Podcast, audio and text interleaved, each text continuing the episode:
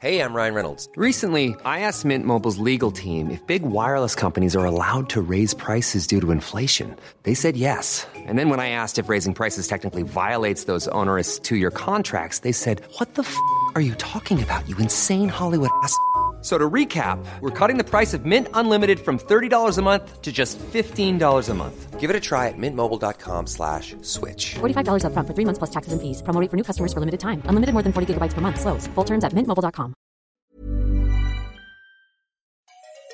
Bonsoir, bonjour, bon après-midi à tous et bienvenue dans ce nouvel épisode d'Histoire de succès, le podcast où des personnes viennent vous raconter tous les jeudis matins leur histoire vers leur succès. Même si on est déconfiné, je vais faire en sorte de continuer tant que possible les interviews à distance, donc désolé d'avance une nouvelle fois pour la qualité du son un peu moins bonne qu'habituellement, mais je suis heureux de pouvoir continuer à vous offrir des épisodes malgré tout. Je suis Fabrice Florent, je suis votre hôte et cette semaine je vous propose de découvrir le parcours de Jonathan Lehmann qui se trouve derrière la page Facebook Les Antisèches du Bonheur que vous devez sans doute connaître. Il vient de sortir un livre du même nom et il s'était fait connaître auparavant pour avoir raconté son périple en Inde dans le livre intitulé Journal intime d'un touriste du bonheur. Ancien avocat d'affaires à Wall Street ayant sombré dans la drogue et la fête pour oublier son mal-être profond, Jonathan a fini par trouver de la sérénité en quittant ce job qui était très, voire trop bien payé et qui le rendait pourtant si malheureux.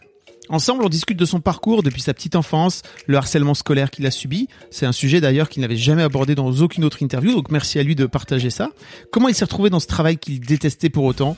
Et son déclic pour s'en échapper, jusqu'à ses études autour de ce qu'il appelle aujourd'hui les sciences du bonheur. Un immense merci à lui d'avoir joué la transparence, même à distance. Et si vous avez un peu de temps, n'hésitez pas à acheter un œil à son livre passionnant et éclairant, surtout si vous débutez en développement personnel. Cette semaine, j'ai besoin de vous pour deux choses. La première, c'est de vous abonner à ma newsletter. Je vous envoie tous les 15 jours un nouvel email avec des réflexions, des lectures et bien sûr mes nouveaux épisodes de podcast. La deuxième chose, c'est que si vous avez deux minutes, un iPhone ou un iPad ou un Mac ou quoi que ce soit d'autre, vous pouvez mettre une bonne note et un chouette commentaire sur Apple Podcast à Histoire de succès. Ça l'aidera vraiment à monter dans le classement et à gagner en visibilité. Je vous mets tous les liens dans les notes de cet épisode. De mon côté, je vous donne rendez-vous jeudi prochain dès 6h du matin dans votre appli de podcast pour un nouvel épisode d'Histoire de succès et je vous souhaite une très bonne écoute en compagnie de Jonathan. Donc on est avec Jonathan Lehmann. Salut Jonathan. Salut Fabrice. On dit Jonathan ou Jonathan, je sais pas comment tu dis. Toi. Euh, Jonathan. Bon alors salut Jonathan. euh, Jonathan, je suis ravi de, de t'avoir dans ce dans ce podcast pour te pour expliquer un petit peu. Euh, alors si j'ai ton histoire en gros c'est euh, tu as été euh, avocat d'affaires à Wall Street à Paris, puis ensuite tu es devenu entrepreneur web, tu as tout plaqué pour pour décider de partir en Inde faire un, un voyage initiatique. Entre-temps, tu as lancé cette page Facebook euh, qui a gagné plein de followers d'un coup d'un seul, où tu venais donner toi des, où tu venais partager un peu tes, enseignements. Euh, et là, si je me trompe pas, aujourd'hui, enfin il y a quelques mois, tu as sorti ce, livre qui s'appelle Les Antisèches du bonheur, qui était en fait le livre que tu aurais dû sortir il y a trois ans, qui aurait dû être en fait ton premier livre. C'est ça, si je me trompe pas? Ouais, non, c'est exactement ça. C'est exactement ça. C'est euh, c'est un livre sur lequel je travaille depuis une près d'une dizaine d'années maintenant. Euh, mais qui a été supplanté par un autre projet justement quand je suis parti en, en Inde et que j'ai fait cette retraite de méditation qui s'appelle Vipassana euh, de 10 heures de méditation par jour pendant 10 jours. Et l'expérience était tellement incroyable qu'en sortant il fallait absolument que je la raconte euh, que j'écrive dessus. Et de là est, est, né un livre qui n'était pas du tout euh, prémédité et euh, donc qui a supplanté euh, ce, ce, ce, pro ce, projet de premier livre qui enfin vient de sortir après dix ans. Ok. Euh, donc en gros l'histoire là c'est qu'on va on va retracer justement ta ton histoire la, ouais. et en général la première question que je pose à mes invités c'est à quoi ressemblait Jonathan quand il avait 7 8 ans? Jonathan quand il avait 7 8 ans il, il, il, il avait du mal à, à connecter avec les autres enfants Mmh. Euh, il était, euh, il était, c'était un bon élève, euh, mais qui, qui était, qui était mal à l'aise dans son enfance, je, peut, je crois qu'on peut dire. et mal à l'aise dans quel sens? Bah, mal à l'aise dans le sens de, de je pense que le mental hyperactif qui a été à, à l'origine de tout ce travail que j'ai commencé avec euh, les antisèches du bonheur. C'était euh, un phénomène qui commençait déjà à se manifester euh, quand j'étais petit et, euh, qui faisait que j'avais, je crois, du mal à connecter avec les, autres enfants qui peut-être avaient pas un, mental qui était aussi hyperactif. Euh, je sais pas exactement quelles sont quelles sont les causes, mais euh, mais à part ça, j'étais euh, j'étais un enfant curieux et un enfant enthousiaste et un enfant joyeux, mais un enfant solitaire. T'avais pas t'avais pas beaucoup de potes?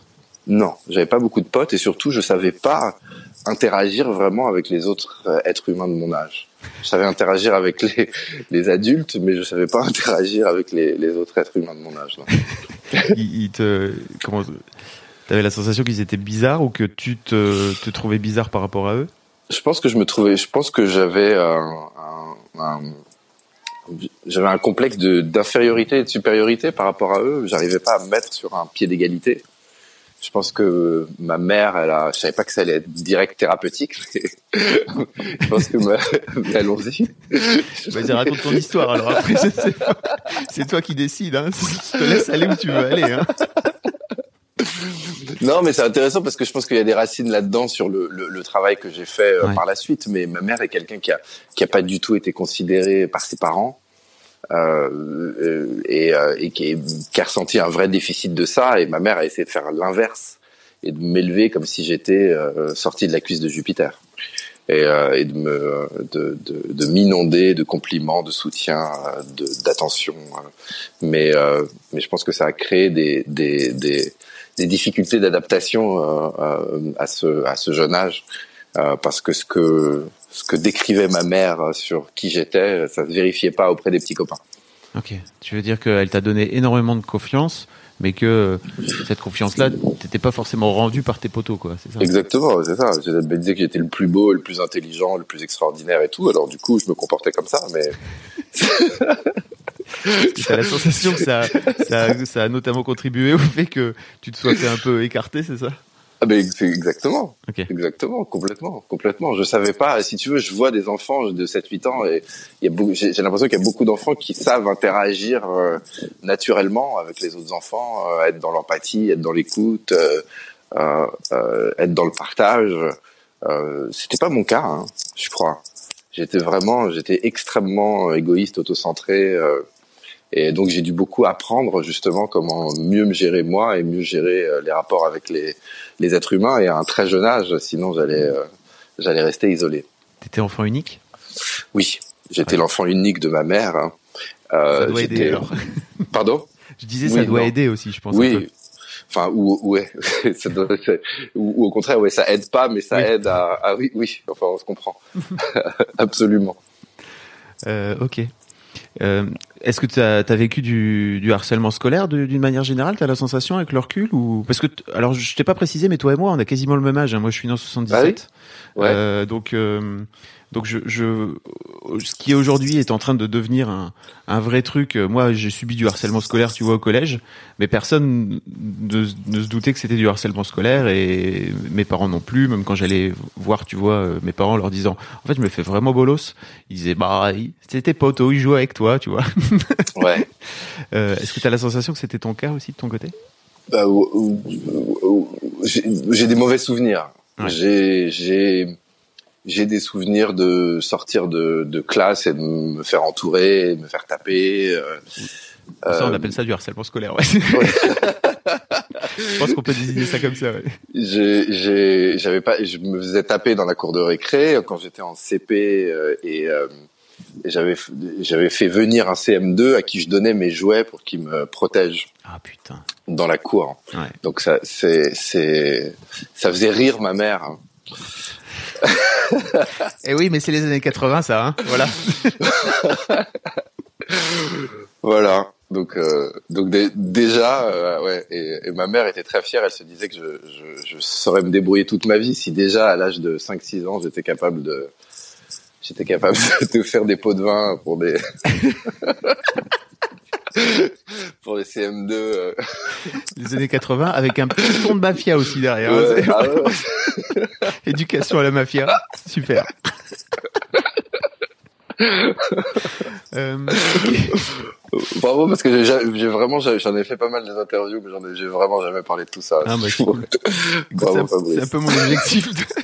Après, c'est toi qui y allais, encore une fois. hein, Tu vois, je t'ai pas obligé à t'amener. Euh, tu tu m'as poussé un peu quand même. Mais bon.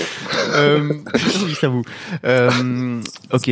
En fait, euh, il y a un autre truc qui m'intéresse moi dans, dans ton parcours, c'est que j'ai un peu la sensation que, alors encore une fois, je me, je me, je, je m'inclus dedans hein, parce que je pense qu'on a été un peu éduqué euh, sur une, comment dire, par, sur un rapport au succès qui est qui est très particulier et qui aujourd'hui est plus vraiment d'actualité. J'ai la sensation où bah, pour euh, pour réussir, euh, il fallait, euh, bah, en fait, euh, aussi, il y avait aussi un aspect matérialiste, je pense. Euh, J'aurais aimé savoir un petit peu quel était le, le parcours qui t'amène toi à devenir euh, euh, avocat d'affaires et euh, parce que avocat d'affaires c'est pas c'est pas anodin hein, comme euh, comment dire comme destinée quoi. Tu vois, il y a un moment donné où tu décides aussi d'y aller quoi. Tu vois. Qu'est-ce Ouais. qui fait tu as la sensation avec le recul que que tu te lances dans cette carrière là En fait, c'est une absence de décision qui qui qui, qui m'a amené là-bas. Mais si on est de la même génération, toi et moi, tu enfin tu sais ce qu'on regardait. Euh, je sais pas si c'est pareil chez toi, mais moi, je- on me mettait euh, Dallas et Dynasty au Bah oui. biberon, quoi. Euh, donc, euh, je veux dire, je regardais les films de Michael J. Fox. Je sais pas si tu te souviens ce film, Le secret de mon succès, Ouais. où, il, où il commence dans la salle de courrier, il finit PDG, happy end. Euh, le, le- le- ce que nous disait la culture, hein, euh, c'était clair, non? Euh, dans, dans les années 80 justement, c'était euh, tu veux être heureux, faut que tu réussisses, faut que tu gagnes de l'argent, faut que tu aies du pouvoir, faut que si t'es un homme, tu sois avec une, une belle femme, faut que tu aies euh, des signes extérieurs de richesse. Il il- il y avait pas, c'était une culture très différente de celle dans laquelle on, on vit aujourd'hui. On, re- on- le, le- le- on pouvait dire peut-être dans la sagesse populaire que l'argent faisait pas le bonheur, mais personne ne le croyait, ou très peu de gens le croyaient, Euh, euh, alors qu'on y croit beaucoup plus aujourd'hui. Et euh, moi, j'ai vu mon, mon père était euh, était à la base avocat, il est devenu entrepreneur, il a eu des, des, des très gros succès, il a eu aussi des très très gros revers. J'ai vu euh, les, les huissiers venir chez moi, il fallait dire euh, Monsieur Lehmann n'habite pas ici. Euh, donc j'avais j'avais peur aussi que ça ça m'arrive. J'avais la conviction qu'il fallait que euh, je, je sois autosuffisant, que je réussisse, que j'allais pas avoir de filet de sécurité euh, euh, de mes parents. On commençait à parler du chômage à l'époque, donc dans ma tête c'était évident, il fallait que je réussisse. Et réussir, ça voulait dire pour moi euh, avoir une belle situation, euh, gagner beaucoup d'argent. À l'adolescence, ça voulait pas dire plus que ça. Et donc, ce qui se passe pour un adolescent comme moi, c'est, enfin, t'essayes de d'avoir les des bonnes notes, t'essayes de euh, d'être pris dans des bonnes écoles et j'avais la chance d'être un bon étudiant. Donc j'ai euh, j'ai réussi à, à rentrer dans ce programme qui était euh, organisé par l'université de Columbia aux États-Unis, à New York, euh, en partenariat avec la Sorbonne. C'était un c'était un truc où ils prenaient deux étudiants par an euh, pour leur faire faire euh, sept ans de- d'études de droit en quatre ans. Donc c'était un truc un peu un truc un peu fou et euh, euh, avec un gros coup de bol j'ai été pris là-dedans mais à partir de là euh, le, le- chemin vers Wall Street il était euh, il était tout tracé. Euh, moi j'avais aucune intention en fait jamais de ma vie de devenir avocat d'affaires. Moi tout ce que je voulais c'était euh, aller à la fac aux États-Unis suivre dans les traces de mon père qui était américain et qui avait été à Harvard, c'était un peu la mythologie familiale.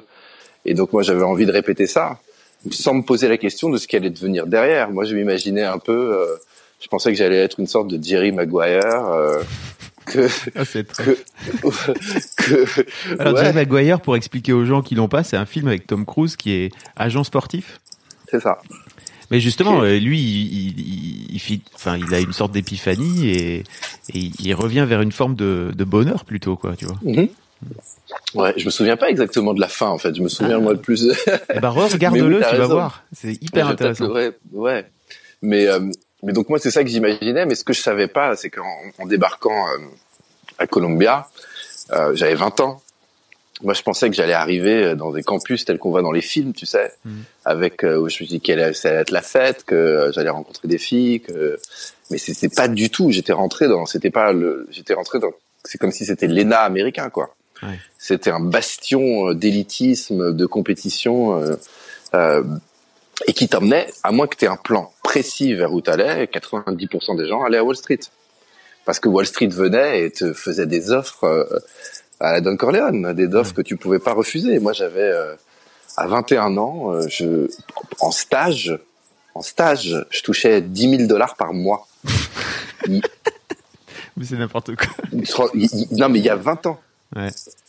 Et c'est n'importe quoi. Donc, quand tu, de- quand tu as un gosse de 20 ans, tu lui balances ça et tu, lui- et, et tu lui dis, bah voilà, viens. Et tu te dis, bah, j'ai pas d'autre idée. Je me rends compte que il, il doit bien y avoir une raison pour laquelle je vais te payer 10 000 dollars par mois. Mais, mais, mais j'arrive, j'ai pas de plan B puisque je suis un gosse, j'ai 21 ans, j'ai pas d'idée, je voulais réussir, on me propose de réussir, voilà. Donc, en fait, c'est comme ça que tu te retrouves un peu par hasard à, à être avocat à Wall Street. Waouh. Enfin, un peu par hasard.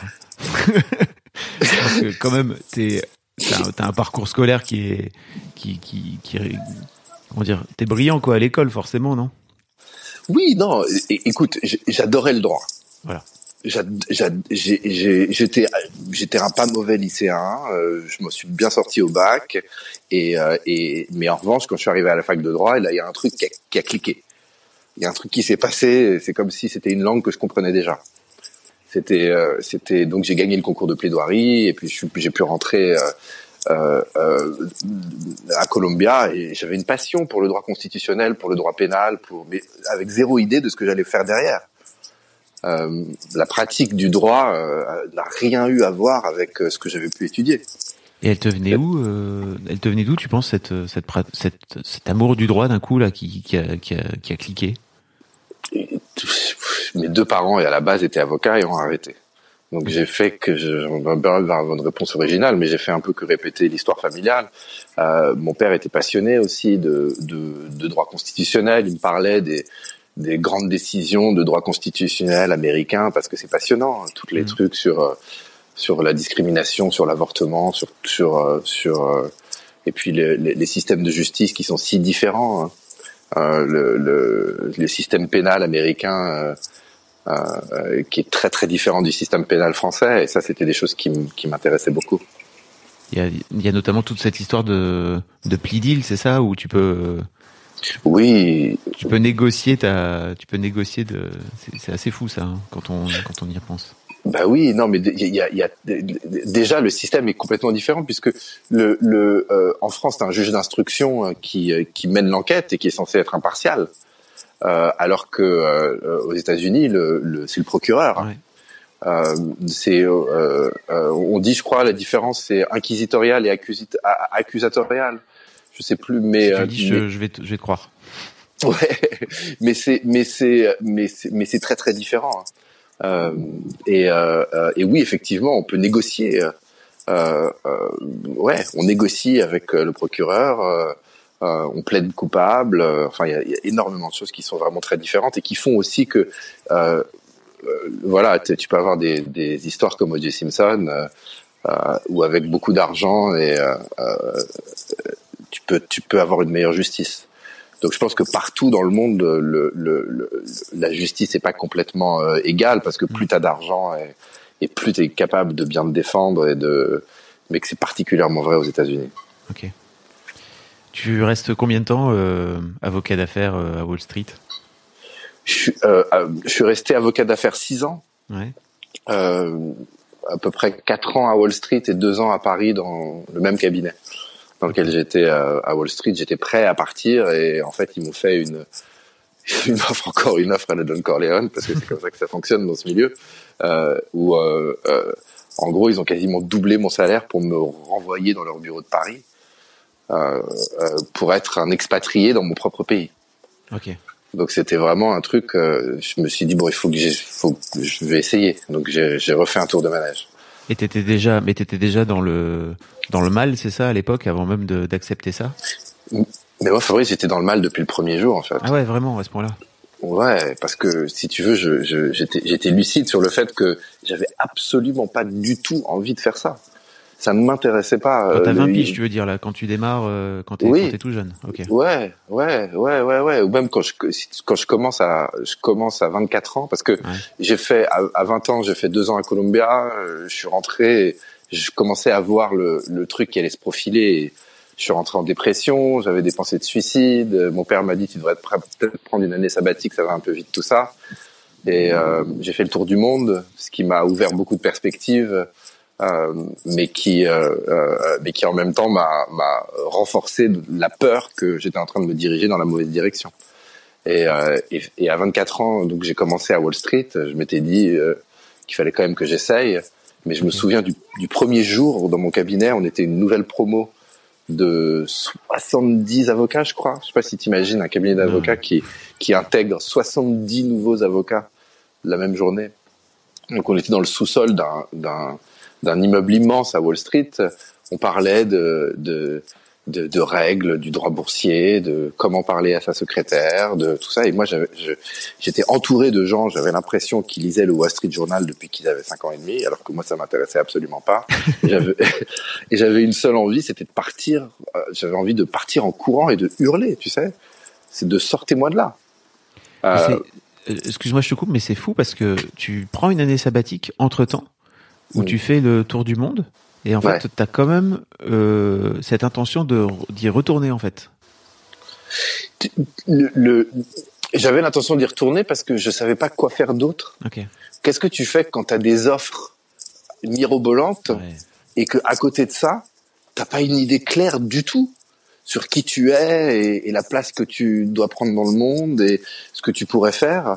Donc tu te dis, euh, bah, je vais essayer, ça va me donner de l'expérience, de gagner de l'argent. Euh, je vais découvrir la vie active, euh, je vais essayer ça, vu que j'y suis.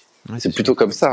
Et à partir du moment où tu mets le pied dedans, tu rentres en fait dans une sorte de prison dorée, dont il est très difficile de sortir. Parce que tu t'habitues, euh, tu t'habitues à te balader en limousine et à aller dans les meilleurs restos et à pas te poser la question quand tu rentres dans un magasin et, euh, et aller dans des, en vacances dans des endroits incroyables et, et quand, et, quand tu as la perspective que peut-être tout ça, ça va s'arrêter, tu te dis bah que non, c'est bien, t'as pas envie que ça s'arrête. Mm-hmm. Parce que ça, c'est un aspect qui évidemment qui est cool.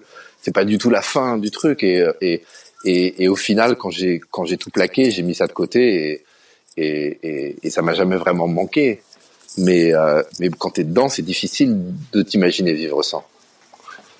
Qu'est-ce qui fait que tu c'est quoi le déclic euh, qui te fait dire ok c'est le moment il faut que il faut que je me barre? Parce que quand même ça fait si ça faisait 4 ans 4 ans 6 ans c'est ça tu disais? 6 ans au total c'est long 6 ans le doigt coincé dans une porte. Ouais ouais c'est long c'est très long. C'est très long. Euh, le le bah au début de ces 6 ans euh, j'essaie de me prouver que je suis capable de le faire que je suis pas un imposteur que je vais réussir parce que j'ai toujours un peu en moi ça et que j'ai ramené au même aujourd'hui dans ce que je fais de ce syndrome de l'imposteur. Mmh. Tu sais, de, on, on, va découvrir que, que je suis une erreur. Euh, donc, donc c'est fou que tu ça malgré toute la confiance dont ta, dont, dont ta mère t'a abreuvé, j'ai envie de dire. Ouais, mais tu sais, je crois que le, le, le, le narcissisme, qui est le, un peu le, le, le, le résultat de, de, cette éducation que j'ai reçue. Euh, ça crée euh, un complexe d'infériorité et un complexe de supériorité, les deux. Mais c'est pas une vraie confiance qui est, euh, euh c'est une, une, une confiance conditionnelle le narcissisme. C'est une confiance euh, euh, tant qu'on me valide, j'ai confiance. Mm. Mais mais je dois constamment attendre la prochaine validation. Et si j'ai pas cette validation, alors j'ai pas confiance. Donc c'est pas une confiance qui est euh, qui est sereine, qui est euh, organique. C'est une c'est une confiance qui est tournée vers l'extérieur. Euh, c'est, tu vois ce que je veux dire Oui, bien sûr. Ah oui, oui, vraiment. j'entends tout ce que tu es en train de dire, vraiment. Ah, oh, ouais, ouais. En fait, le, le j'ai, j'ai étudié un peu ça, le, le le trouble narcissique et c'est intéressant et, et, tu et tu regardes le, les bon ça affecte beaucoup de gens hein, sans qu'on rentre dans des cas dans des cas cliniques mais euh, euh, tu as des, des gens qui euh, manifestent des troubles narcissiques parce qu'ils ont reçu aucune considération de leurs parents mm. et donc ils vont absolument chercher la validation et c'est ce qu'on voit aujourd'hui avec les réseaux sociaux, euh, les likes, euh, l'attention, tout ça. Mais le paradoxe, c'est que tu peux avoir le même trouble narcissique par un enfant qui a reçu trop de d'attention et de euh, et, de validation et tout parce que ça crée une dépendance. Mm. Et donc ensuite tu vas et, et, quand tu as plus cette validation de la part de tes parents, tu vas la rechercher à l'extérieur et alors tu peux la rechercher dans dans dans les, les succès ou tu as tu peux la rechercher dans les drogues. Moi j'ai été dans tout dans tous ces domaines là. Mm. Euh, donc c'est c'est c'est ça qui est, qui est paradoxal en fait quand je regarde ma mère euh, euh, elle a décidé de, de, de, de, pas donner la même éducation que elle, elle a reçue, mais au final, le, le, en faisant l'inverse de ce qui lui est arrivé, je me retrouve avec un trouble semblable au sien. Tu vois Ah bah oui. S'il y avait vraiment une recette pour éduquer correctement ses enfants sur qui récupèrent nos, une partie de nos névroses ou, ou l'inverse de nos névroses, si tu veux, en tant que parent, ça se saurait quoi. voilà. Et t'as la sensation pour pour boucler sur le syndrome de l'imposteur que tu es encore aujourd'hui dans ta démarche actuelle avec tout le travail que tu as fait sur toi euh, dans une dans un travail sur toi sur ce sujet-là? Ouais, mais oui, oui, je l'ai toujours ça. Ouais. Je l'ai toujours, je l'ai toujours parce que tu sais le le euh, enfin ce, ce, ce travail de de ouais le le le, le travail de développement personnel, c'est un c'est un je sais pas, c'est un travail, j'ai l'impression, il faut donner, il faut montrer l'exemple. Hmm. Et parfois, euh, je pense que je suis capable de le faire, et parfois, je pense que je ne suis pas capable. D'ailleurs, c'est, je pense, une, euh, ce qui fait partie de, de, de, de l'ADN de, de, ma méthode des antisèches du bonheur, qui est de dire, voilà, j'ai une ombre, je vais vous la montrer. Je vais vous parler de choses que j'arrive à bien faire, mais je vais vous parler de mes gamelles, je vais vous parler de mes addictions, je vais vous parler de, euh, de mes défauts, je vais vous parler de mon narcissisme, je vais euh, euh, parce que parce que ces choses-là, elles sont vraies. Que il euh, y a beaucoup de personnes qui sont des profs de méditation, qui sont des des des figures dans le développement personnel qui ont l'air hyper lisses, qui ont l'air parfaites, mais c'est c'est faux. Mm-hmm. Personne, si personne n'est je veux dire, des êtres éveillés, il y en a peut-être, il y en a eu quelques-uns dans l'histoire, il y en a peut-être par-ci par-là, mais clairement, toutes les personnes qui vendent des bouquins de développement personnel, c'est pas des êtres éveillés. Donc, si tu parles pas, pour moi, si tu parles pas de ton ombre et de et de euh, et de ouais ce avec quoi tu luttes, tu fais c'est comme si tu prétendais implicitement qu'elle n'existe pas. Mm-hmm. Tu vois ce que je veux dire? Ah oui oui. C'est je réponds pas exactement à ta question, mais j'ai tendance à essayer à, à, à, anticiper le syndrome de l'imposteur en disant voilà je merde, regardez comme je merde. Donc comme ça quelque part j'ai l'impression que ça me prémunit et que c'est honnête tu vois? Donc je pourrais pas être être déclaré imposteur, être vu comme un imposteur si moi-même j'avance les choses qui pourraient faire qu'on dise que je suis un imposteur. Tu vois ce que je veux dire? Ah oui, oui. Ouais. je, me, demandais en fait comment t'as comment t'as trouvé euh, le courage de raconter ça parce que je pense que ça doit pas forcément être un chemin très simple. Surtout, alors peut-être que je me trompe, mais venant d'un d'un milieu euh, des avocats d'affaires, euh, Wall Street, etc., où j'ai l'impression que l'apparence est tellement importante et qu'il faut euh, être le plus shiny possible, si tu veux. toi, d'un toi, quand tu sors bah, ton premier bouquin, tu racontes très clairement ton histoire et tu prends pas de, tu, tu prends pas de pincettes avec toi, quoi. Tu vois, tu. Hmm. Qu'est-ce qui, qu'est-ce qui fait que tu as trouvé le courage de montrer cette vulnérabilité là chez toi? Comment, comment t'as fait? Mais tu sais que c'est marrant, les gens me disent euh, courage, et moi je le sens pas. Pour moi, le courage, euh, le, le, quelque part de faire semblant, ça, ça demande un certain courage. Pour moi, c'était au contraire, c'est libérateur de pouvoir dire. Ça veut dire que tu fais pas semblant de quoi que ce soit. Hmm. C'est libérateur parce que c'est un des trucs que j'ai appris, notamment en Inde, et que j'ai compris ces dernières années, c'est que il n'y a pas des cons et des, et des gens intelligents, des méchants et des gentils. Euh, c'est pas vrai. On a tous de l'ombre en nous. Tous. Tous, tous. C'est pas possible d'être humain sans avoir de l'ombre. Et, euh, et on porte tous des masques. Et moi, je porte le masque de mec humble et euh, de mec euh, à l'écoute et de mec sympathique et tout. Mais derrière, il y a, y, a, y a de la peur, il y a, y a de l'envie, il y a, y a de l'égoïsme, il y a, y a de l'angoisse, il y a, y a toutes sortes de choses qui sont cachées par ces masques. Et à partir du moment où tu comprends que cette structure-là, elle existe chez tout le monde, tout le monde, tout le monde porte un masque qui cache la merde, parce que c'est ça la condition humaine. Et à, partir de là, tu dis bon bah on, va arrêter de se mentir quoi. On va arrêter de faire semblant. Et, moi, une des choses que que j'ai compris à un niveau personnel, c'est que si tu voulais évoluer, si tu voulais euh, euh, augmenter tes capacités de cœur et réussir à mieux connecter et, mieux être dans la compassion et, et, tu devais regarder ton ombre, tu devais l'observer, tu devais l'accepter. Que si tu la niais, tu pouvais pas la traiter. Et, euh, et, et, donc pour moi, la seule manière d'évoluer, la seule manière de devenir la meilleure version de nous-mêmes, c'est de regarder cette ombre et de dire bah voilà, elle est là et je suis humain et c'est comme ça et on est tous humains. Et, et, et, et c'est ce que j'essaye de faire avec mes bouquins, c'est de dire je vous montre mon ombre, mais faites pareil, regardez votre ombre et c'est pas grave. C'est pas grave, on l'a tous. Et à partir du moment où on arrête de se pointer du doigt les uns des autres et plutôt on, on regarde à l'intérieur, c'est comme ça qu'on va mieux réussir à évoluer en tant que, que famille humaine. C'est c'est cool. Merci de merci de dire tout ça.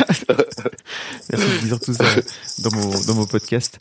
Euh, J'avais une question aussi, c'est que quand tu quittes euh, quand tu quittes ton ton boulot d'avocat, euh, tu te tu retournes en Californie, c'est ça?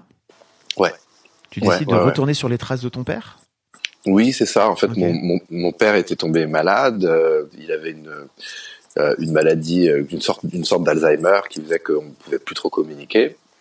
Et euh, c'était, c'était, ça a été un peu ça le déclic qui m'a fait définitivement quitter mon cabinet d'avocat et, et même la profession d'avocat.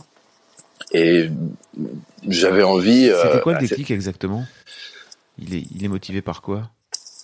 Le, le, déclic, c'est de me dire mais la vie elle est trop courte. Hmm. Là, il, mon père, il est en train de mourir. Euh, qu'est-ce que je suis en train de, de, de passer mes, mes journées, mes week-ends, mes nuits à travailler pour des gens que je respecte pas, euh, pour euh, faire en sorte que, je sais pas moi, que AXA, Total et Goldman Sachs économisent de l'argent sur leurs impôts, genre, ça suffit quoi. Mm.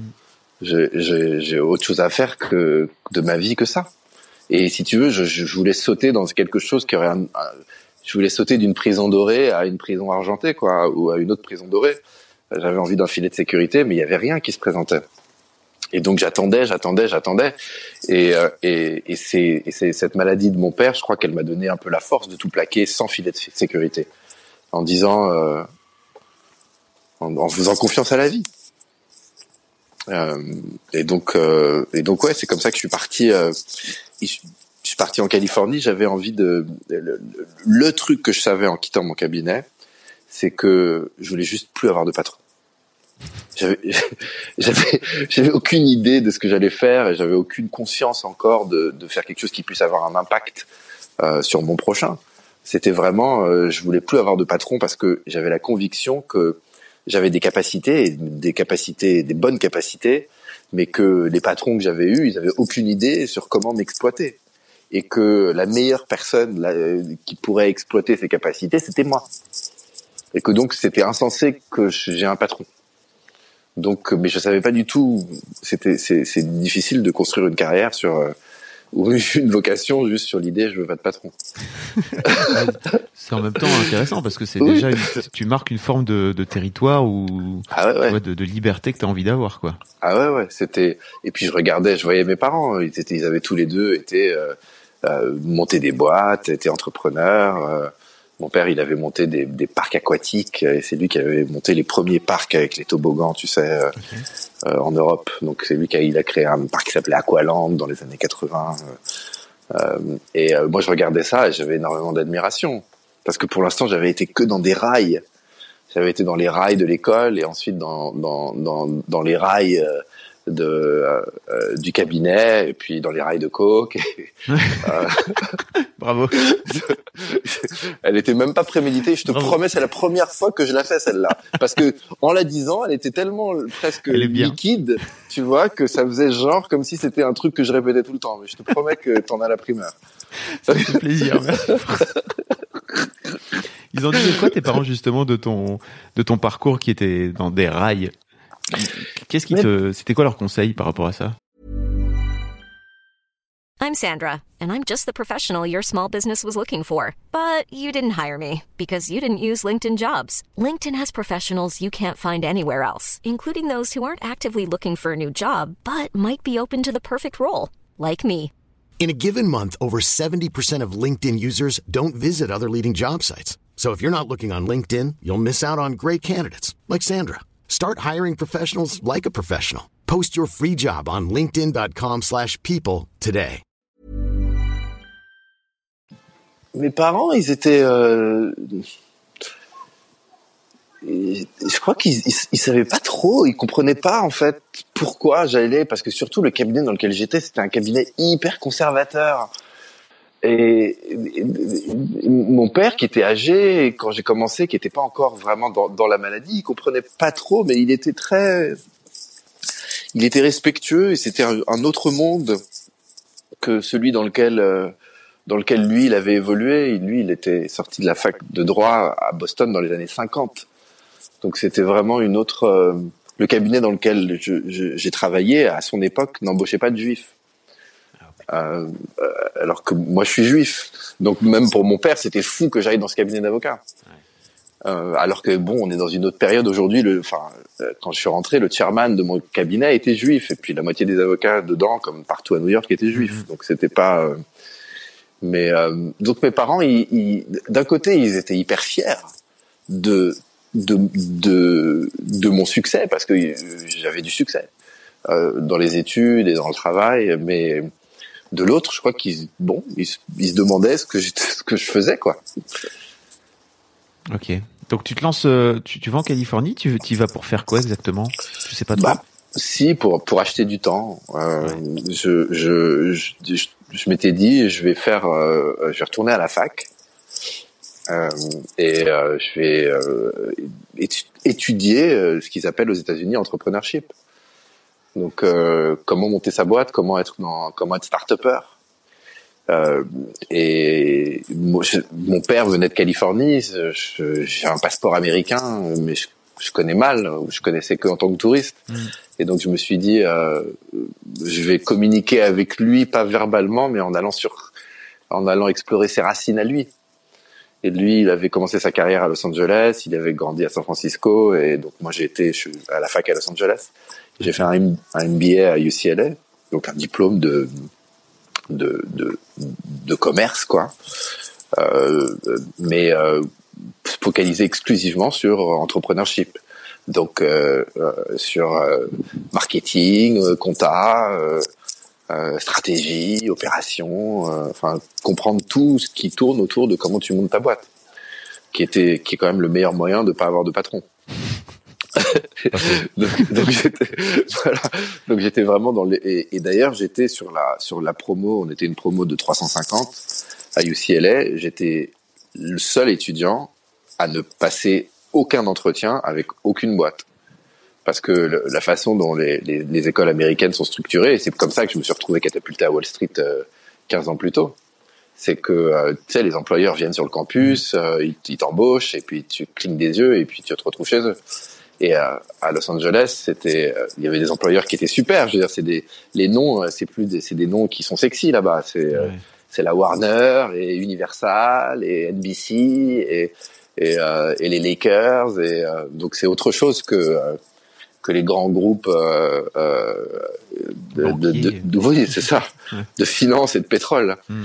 Mais euh, mais non, j'avais passé zéro entretien parce que je savais que il était hors de question que que encore une fois j'ai un patron. Et donc au, début, je cherchais juste à je cherchais à monter une boîte, mais à trouver une idée. Euh, ma vie là-bas, c'était de brainstormer avec les autres étudiants, d'imaginer des projets de boîte, aller au concours de pitch pour les nouvelles boîtes. Enfin, j'étais vraiment. euh, Il y a toute une culture euh, des étudiants dans le monde des startups et j'étais à fond là-dedans, à faire des concours, etc. Euh, euh, Et Surtout que tu étais au pays de la start-up hein, en Californie. Oui, oui, en Californie, c'est clair, c'est clair. Et j'ai appris énormément euh, là-bas d'ailleurs. Et, et en étudiant le marketing, je me suis retrouvé par hasard, parce que j'avais aucune intention d'étudier ça, à étudier la psychologie. Je, je savais pas avant d'aller euh, à la, à la, à la euh, en MBA que euh, le marketing c'était deux choses. Que le marketing c'était d'un côté quelque chose de très euh, euh, data, Mm. de statistiques, de de, de, de Excel, de, euh, de de formules, de compliquées et tout. donc un côté un peu hard de marketing, mais que de l'autre côté, il y avait un côté hyper soft, qui est tout le côté psychologique. Et ce côté-là, il a commencé à me fasciner, et c'est là que j'ai découvert euh, la psychologie cognitive, qui est devenue un des, un des aspects euh, importants de ce que je partage aujourd'hui dans l'étude de la science du bonheur.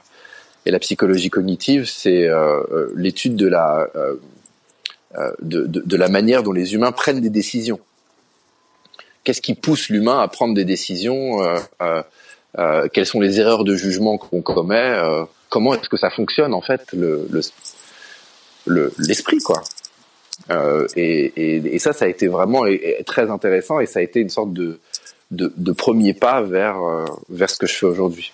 Ok. Comment tu, c'est quoi le pont avec le fait que tu montes cette page, les antisages du bonheur sur Facebook? Euh, ça a été, il, y a eu plusieurs euh, plusieurs étapes, mais déjà quand je suis arrivé en Californie, j'ai commencé à vivre euh, un peu différemment. C'est-à-dire j'ai j'ai commencé à prendre conscience que je me nourrissais mal et qu'il fallait que je me nourrisse mieux. Ah bah oui. Ce que tu vois ce que je faisais pas du tout, je mangeais encore, je pense que je mangeais encore des McDo et tout avant de partir en Californie. Euh, j'ai découvert le yoga, j'ai commencé à aller au, au festival de Burning Man. Euh, ouais. euh, ouais, ouais. J'ai été six années consécutives, donc c'était c'est, même devenu une, un truc central dans ma vie. Euh, et, et, Burning Man, évidemment, c'est une grosse fête, et, euh, et, et mais c'est beaucoup plus que ça. Mm. Et c'est euh, c'est un endroit. Euh, moi, j'ai juste pour resituer, mais si vous connaissez pas Burning Man, c'est un festival qui a lieu tous les ans dans le désert américain. Euh, et comment expliquer ça C'est une communauté? C'est une communauté. C'est un regroupement. C'est une communauté euh, temporaire qui se retrouve dans le désert euh, où l'argent est, interdit de circuler, donc où tout se passe euh, dans le don. Certains disent le troc, mais c'est pas du tout une économie de troc. C'est une économie de, don. Ça veut dire si tu as quelque chose que tu as envie de partager, bah tu vas et tu le partages et tu le donnes. Et quand tout le monde se réunit et fait ça, tu te retrouves dans dans dans un espace qui est inimaginable. Et moi, quand j'ai vu ça, ça m'a redonné une, une, une foi dans, dans l'humain.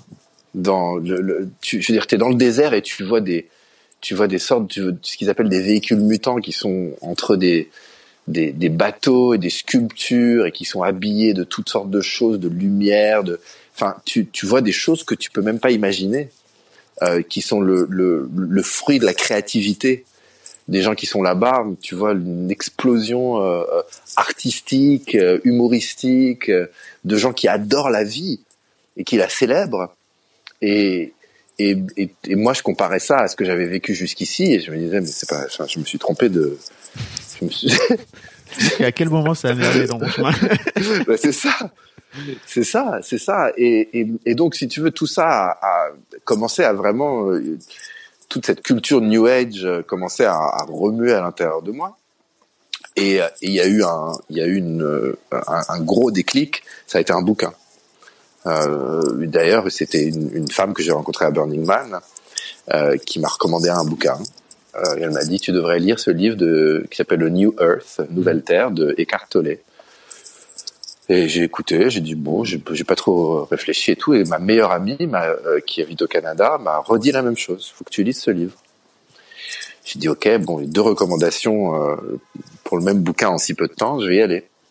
Et, euh, et ça, ça a été, comme ils disent les Américains, le game changer. J'ai lu le livre et, et, et, ma vie a changé.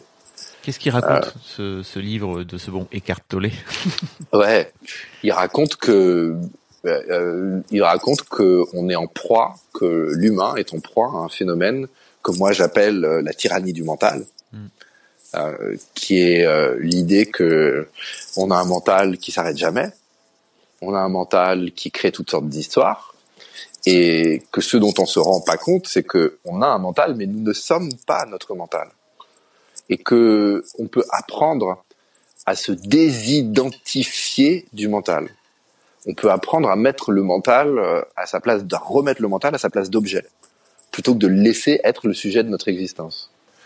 Et, et quand j'ai lu ça, j'ai, enfin, j'ai compris en fait l'origine de mon mal, j'ai compris pourquoi j'arrivais pas à être dans l'instant présent. J'ai compris que ce dont je souffrais, c'est quelque chose dont tout le monde souffre, même si peut-être que j'en souffre un petit peu plus. Euh, et euh, et j'ai pas compris pourquoi on m'avait pas parlé de ça auparavant parce que j'avais l'impression de lire le mode d'emploi de la vie. Mm. Je sais À quoi pas. ça sert d'aller à l'école et d'apprendre Oui. les maths si c'est pour pas t'apprendre ça?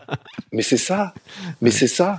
Mais c'est ça. Je comprenais, enfin, de comprendre ce que c'était que l'ego, de comprendre ce que c'était que l'in- l'instant présent et pourquoi j'y avais pas accès, de de de de, de comprendre euh, le, le, le processus d'addiction, de comprendre un peu toutes ces choses qui avaient fait partie de ma vie sans que je les comprenne véritablement, et de et de et de voir qu'il y avait un- une manière de vivre différemment, en- avec plus de conscience, avec euh, avec plus d'intelligence, avec plus de générosité. Et euh, j'étais sûr en fermant ce livre que maintenant ma vie, ça allait être de de partager les enseignements qu'il y avait dans ce bouquin. Parce que je, je, je, je- ça, ça me semblait inconcevable que quand je parlais autour de moi, personne n'avait entendu parler. ou les- Et, et, et donc j'ai, ce que j'ai fait, et je pense que beaucoup de gens font quand ils découvrent des livres comme ça, c'est que tu veux les offrir à tous tes proches. Mm. Je sais pas si ça t'a déjà fait ça euh, avec euh, ouais hein Bah oui. ouais et et, et donc j'ai acheté 30 50 euh, exemplaires je pense en tout de peut-être même plus euh, jusqu'à aujourd'hui de des livres Descartes et mais ce dont je me rendais compte c'était que moi quand j'ai lu Descartes j'avais l'impression que c'était écrit hyper simplement euh, c'était c'était- d'une pour moi c'était d'une C'est évidence. Ah non, mais j'avais l'impression de, de lire Picsou Magazine en termes de, de, de, de, de comme ce que je, enfin de, la, de ce que je trouvais comme complexité. Mais euh, alors que quand je lis, alors que je peux, j'ai du mal à lire, euh, à lire du Balzac ou du Stendhal ou de, n'importe quoi qui ait des descriptions de, de paysages ou, tu vois, je suis pas, un, je suis pas forcément un lecteur tout terrain. Donc, donc j'avais l'impression en lisant ça que c'était vraiment d'une d'une simplicité ahurissante j'ai compris plus tard que ça l'était pas, c'est juste que c'était compatible avec ma manière de penser. Mm. Parce qu'il y a beaucoup de gens à qui j'ai filé le bouquin qui me l'ont renvoyé à la figure euh, ou qui m'ont dit que c'était complexe. Ou... Et là, c'est là que je me suis dit, tiens, il y a peut-être besoin euh, que je rejoigne l'armée euh, d'Écartolé, mais que je, je, je paraphrase son truc. Il y a besoin, puisqu'il y a besoin de voix. Ce message, il est essentiel. Euh, parce que c'est en fait, c'est un message, c'est un message d'amour. C'est un message de, c'est un message qui, l'idée c'est si, si tu arrives à mieux te comprendre, si tu arrives à mieux comprendre le fonctionnement de ton mental et de tes émotions, euh, tu vas mieux connecter avec toi-même, tu vas mieux connecter avec les autres, tu vas moins être dans le jugement, tu vas plus être dans la compensation, tu vas moins être euh, dans la compréhension, pardon, tu vas moins être dans dans la peur et plus dans le partage et et et, et, et- la vie euh, et la vie va changer. Et, et donc moi je me suis dit bon ok je vais pas euh, euh, les gens veulent pas le lire et tout bon je je vais paraphraser le truc et ce que je vais faire et j'ai commencé à écrire un bouquin qui euh, qui était en gros euh, ça s'appelait How to be good at life et qui était euh, en fait une chronique de ou un mode d'emploi de quelqu'un qui vient de découvrir toutes ces nouvelles choses et qui partage avec d'autres personnes qui rentrent dans ce chemin. Donc c'était comme une sorte de de, de livre entre guillemets grand frère. Tu sais où je suis pas un, je suis pas un prof mais je suis un étudiant qui a voilà qui a juste une longueur d'avance sur toi et je vais partager avec toi ce que je suis en train de vivre et mes gamelles et mes réussites etc. Et ce livre, c'était l'ancêtre de ce livre qui, qui, qui est sorti juste avant le confinement, Les Antisèches du Bonheur, qui, qui avait besoin de mûrir en fait. Euh, il n'était pas prêt, j'ai bossé dessus pendant deux ans. Euh, je l'ai envoyé à, à l'époque c'était en anglais, parce que je vivais encore aux États-Unis, et je l'ai envoyé à une quinzaine d'agents d'auteurs. C'est comme ça qu'on fait dans le monde de l'édition là-bas. Et euh, j'ai eu zéro réponse Ah ouais. même pas une, un encouragement, même pas une réponse type et tout. Euh, donc euh, là, ça faisait déjà quelques années que j'avais quitté la business school, que j'avais arrêté mes projets de start-up. Euh, j'étais j'étais complètement euh, dans ce, ce, ce nouveau projet en fait au- autour de ce qu'on peut appeler le développement personnel, mais avec zéro euh, succès, avec plus un sou. Euh, euh, c'était un moment qui était difficile d'ailleurs. C'était euh, euh, euh, il y a beaucoup de gens qui m'ont tourné le dos à ce, à, à, à ce moment-là. Euh, je, Ah ouais? je pense oui, parce que si tu veux, des gens qui m'ont vu être, euh, qui me voyaient comme quelqu'un de brillant, euh, qui avait qui avait une belle carrière, une super belle carrière même, mais qui avait euh, qui avait décidé de tout plaquer, tel l'enfant gâté qu'il était, et qui euh, aujourd'hui euh, prétendait nous partager des choses sur le bonheur, alors qu'il n'avait pas de job, qu'il n'avait pas d'argent, qu'il n'avait pas de meuf, qu'il n'avait pas d'appart, qu'il était une sorte d'électron libre qui allait de, de, de, canapé de potes en Airbnb à prêcher des choses sur la tyrannie du mental, mais que bon, il est marrant le mec, mais mais euh, mais voilà, il a il a il a, il a pété les plombs quoi. T'étais en mutation Euh, en fait. Ils ont pas compris.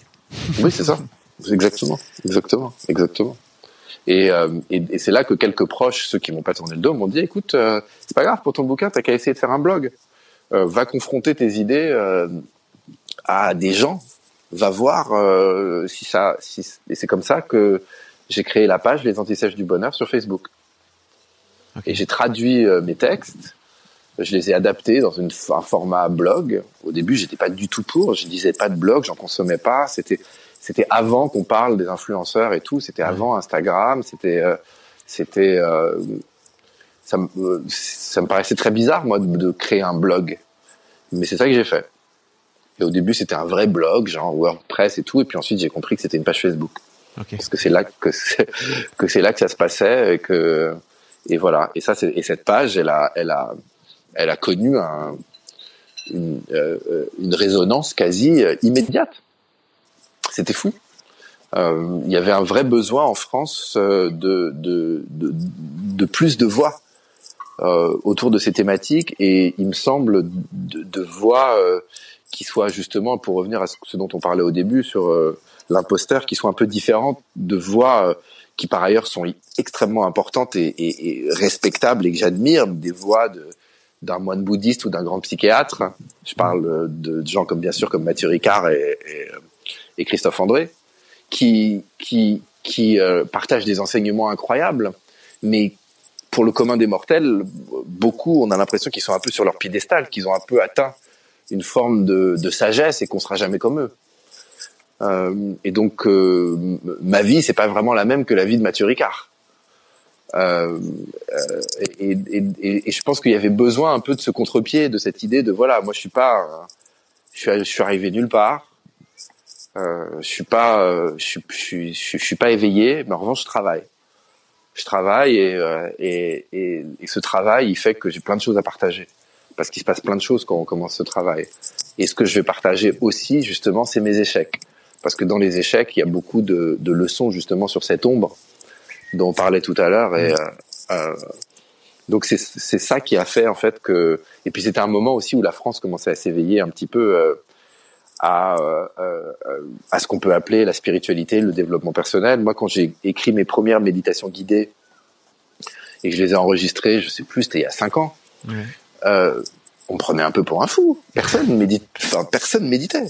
Ouais. C'était pas même, on savait pas ce que c'était. C'était, c'était, moi je l'ai fait parce que quand j'ai découvert Eckhart, j'ai cru que j'étais devenu un être éveillé. Ça veut dire j'ai eu, j'ai vraiment eu un moment où j'étais insupportable et je pensais que ça y est, j'avais atteint l'éveil. Et j'ai et j'ai compris ensuite, euh, c'est quelque chose qui, arrive à beaucoup de gens qui partent sur un chemin. J'ai compris ensuite que non, il n'y avait pas d'éveil, mais qu'il y avait une pratique à mettre en place. C'est que si je voulais apprendre à gérer mon mental et mes émotions, je n'avais d'autre choix que de faire ces exercices euh, de l'attention euh, que sont la méditation. C'est comme ça que j'en suis venu à, à apprendre à méditer et grâce à des méditations guidées que je trouvais sur internet euh, à la base en anglais. Et quand je suis rentré en France, euh, que j'ai créé cette page des antisèches, j'ai vu que il n'y avait pas vraiment de méditation guidée en français. Il y avait, il y avait trois, trois, quatre pauvres méditations euh, euh, qui existaient, des, de- quelques enregistrements, mais un peu euh, en mode old school, quoi. Mhm. Euh, et euh, donc c'est comme ça que j'ai commencé aussi à enregistrer des méditations guidées. Et, et, et c'est marrant parce que en, ces méditations, euh, elles m'ont permis d'intégrer mes expériences passées. Je les ai écrites comme si j'écrivais un contrat. Et beaucoup de mes méditations, et notamment les antisèches du bonheur, le, le- les antisèches qu'il y a dans le livre, sont écrites comme les clauses d'un contrat euh, que je fais avec moi-même et que j'invite euh, les auditeurs ou les lecteurs à faire avec eux-mêmes. Mhm. Donc, par exemple, la, la, phrase "Je ne peux pas changer le passé, mais je peux toujours faire de mon mieux ici et maintenant." Euh, moi, c'est une phrase que j'avais besoin de me répéter. Ma première anti-sèche parce que j'avais tendance à être dans la culpabilité, ouais. à être dans le perfectionnisme, à me dire que j'aurais pu faire mieux ou que j'aurais pas dû faire, et j'avais besoin de, de, de de me reprogrammer euh, le cerveau pour diminuer l'incidence de ces moments dans ma vie. Euh, je sais même plus à quelle question je réponds. Là, je suis parti non, en, en... Je, écoute, je t'écoute. L'un des trucs qui me fascine aussi un peu, c'est que j'imagine que tu découvres la méditation. Euh, peut-être que tu commences à pratiquer, etc.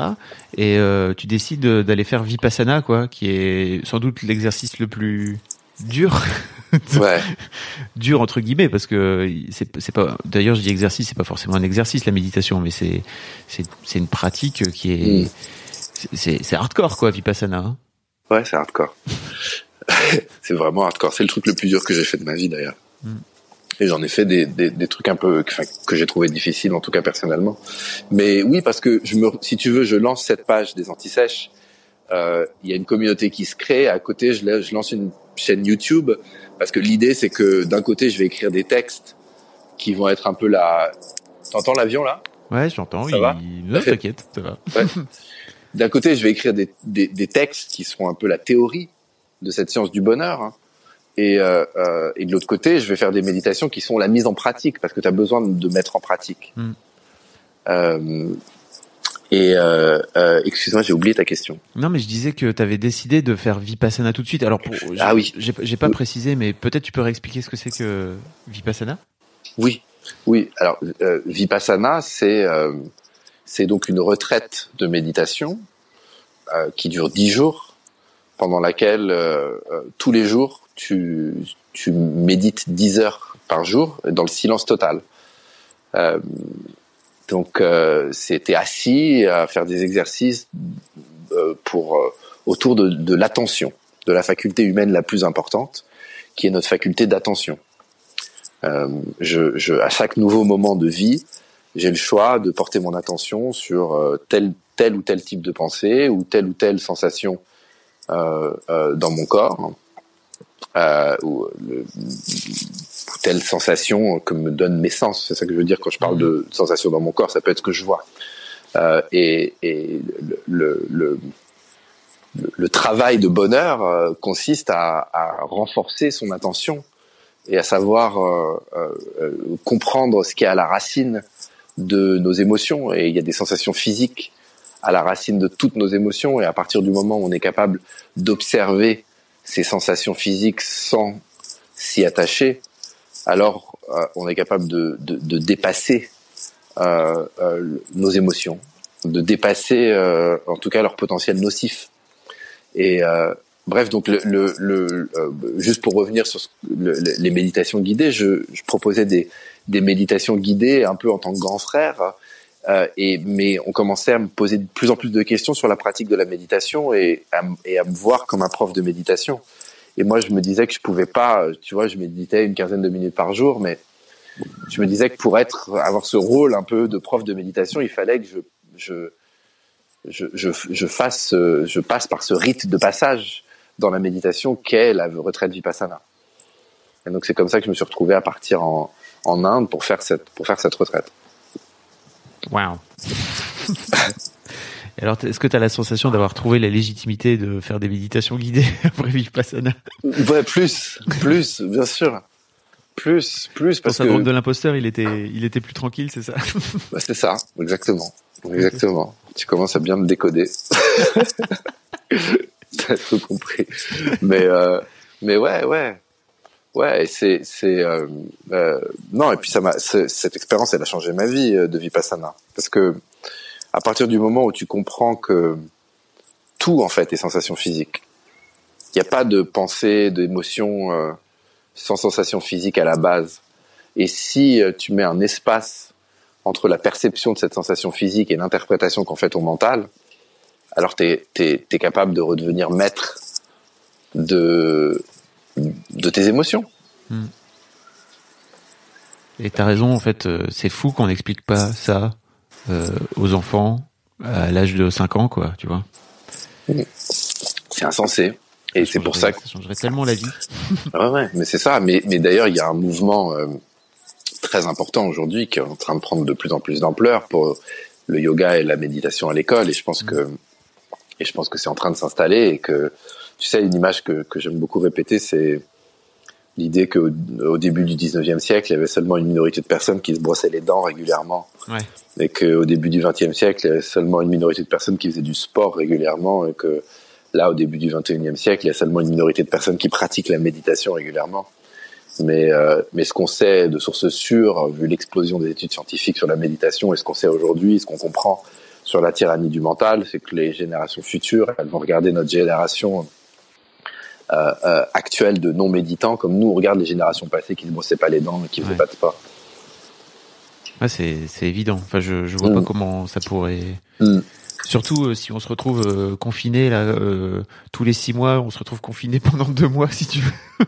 C'est clair, c'est clair. Mais d'ailleurs, tu sais, je, j'ai, j'ai, je parlais avec, j'ai une appli de méditation qui s'appelle Seven Mind, dont le, dont le, dont le but est, est d'aider des personnes qui veulent commencer une appli, une, une, une pratique de, de, de méditation. Et je parlais avec eux. Ils sont basés à Berlin. Mm. Euh, et euh, enfin, la pratique a augmenté énormément pendant le confinement. Parce que, parce que, parce que c'est comme si on avait augmenté le volume de la tyrannie du mental pour, pour beaucoup et dans beaucoup de situations pendant le confinement. Donc, euh, plus que jamais, cette pratique, elle, elle, elle devient vitale. C'est passionnant ton parcours. Merci beaucoup Jonathan. Vraiment, c'était c'était c'était c'était très cool comme euh, comme interview. On pourrait encore parler euh, pendant une heure. On pourrait refaire un deuxième épisode. Peut-être qu'on en refera un. Mais en attendant, euh, je, je vais te je vais te laisser vaquer à tes occupations. C'était c'était vraiment super. Je vous invite à à découvrir ce, ce bouquin qui s'appelle Les antisèches du bonheur. Dedans, tu donnes 18 principes euh, et pratiques, comme dit la quatrième de couverture, re- re- redoutablement efficaces euh, pour diminuer l'impact et la durée de nos pensées et émotions négatives au quotidien. Donc, euh, et effectivement, je- moi, il y a un autre truc qui m'a beaucoup plu et euh, c'est que, euh, comme, bah, un peu comme tu t'écris comme tu parles en fait. Et je trouve que c'est vraiment, euh, bah, comme tu dis, euh, t'as as un rôle sans doute de, vulgarisateur et de, porte-voix euh, par rapport à, toutes ces pratiques. D'ailleurs, tu cites énormément de tu cites énormément d'auteurs, etc. Tu te et, je trouve que ça ça apporte euh, une forme d'accessibilité en fait au, au bouquin qui est, qui est qui est bienvenue quoi. Voilà. Ah, chouette. bah, euh, je, te, je, je te remercie, Fabrice. C'était vraiment euh, cool de te parler. Ah bah avec grand J'ai plaisir. passé un très bon moment. Bah merci à toi. Mm. Et puis bah je mettrai plein de liens euh, dans les dans les dans les notes de ce podcast pour que vous, vous puissiez suivre Jonathan sur les sur les réseaux et puis éventuellement même si vous le souhaitez acheter son bouquin quoi. Ces bouquins parce que tu en as fait deux. Oui, Un grand merci à toi. Je te, je te souhaite le meilleur pour la suite. ça marche. Merci. Fabrice. Salut. Bye.